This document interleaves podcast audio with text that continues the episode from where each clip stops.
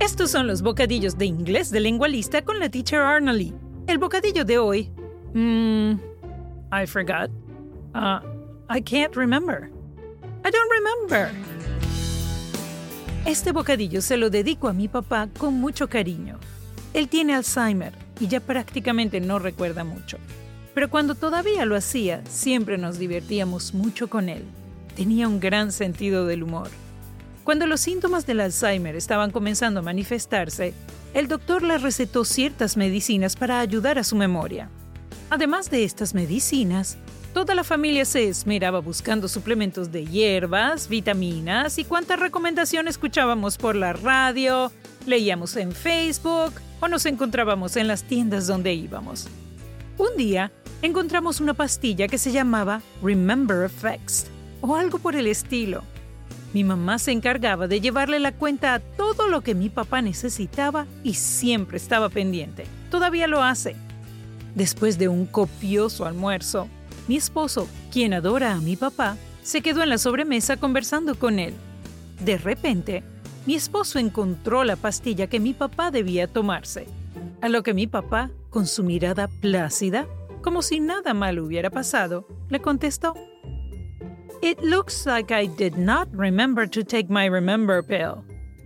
Parece que no recordé tomarme mi pastilla para recordar.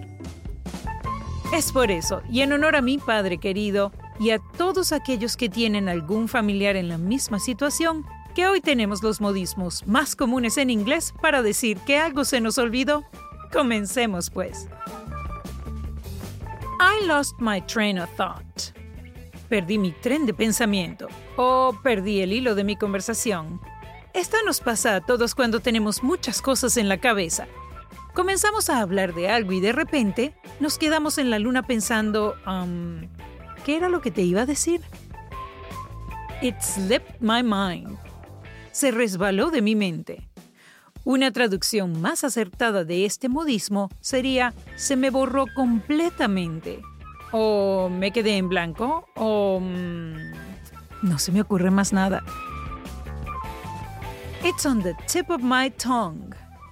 Lo tengo en la punta de la lengua. Nunca falta un chistoso que te dice, saca la lengua a ver si lo veo. It doesn't ring a bell. No me toca la campana. Esa jamás la escuché en español y siempre me causa mucha risa porque la traducción literal al español, por lo general, tiene un doble sentido.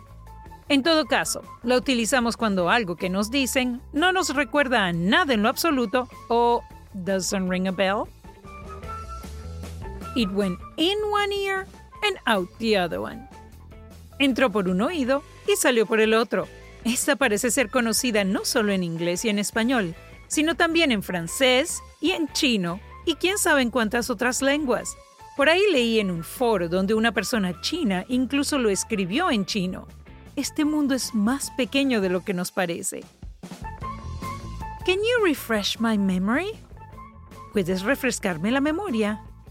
Creo que para esta tengo que refrescar mi propia memoria. No estoy segura si la he escuchado en español o no. En todo caso, me recuerda a la típica frase de los concursos de televisión que dice la gente cuando no entiende, ¿Me puedes repetir la pregunta, por favor? I had a senior moment. Tuve un momento de la tercera edad. Esta tampoco la he escuchado en español, pero tiene todo el sentido del mundo. Lo que siempre escuché en español es, me estoy poniendo vieja. No solo cuando nos olvidamos de algo, sino cuando nos duele algo, no podemos hacer algo, nos sale algo mal, a la vejez le achacamos todos nuestros problemas. Mi suegra siempre dice, y esto no tiene nada que ver con la memoria. Getting old is not for pussies. Ponerse viejo no es para cobardes. Finalmente, y sin querer justificar mi propia mala memoria o cabeza de chorlito como decimos en Venezuela, cuando se me olvida algo, siempre contesto, I'd forget my head if it wasn't attached to my shoulders. Olvidaría mi cabeza si no estuviera unida a mis hombros. Sí, es una realidad y yo le echo la culpa a la inmensa cantidad de información con la que estamos bombardeados todos los días. Son demasiadas cosas para recordar. En todo caso, Estudios científicos han demostrado que hablar más de una lengua disminuye la probabilidad de padecer de Alzheimer en un 30%, así que a fajarse aprender inglés con Lengualista.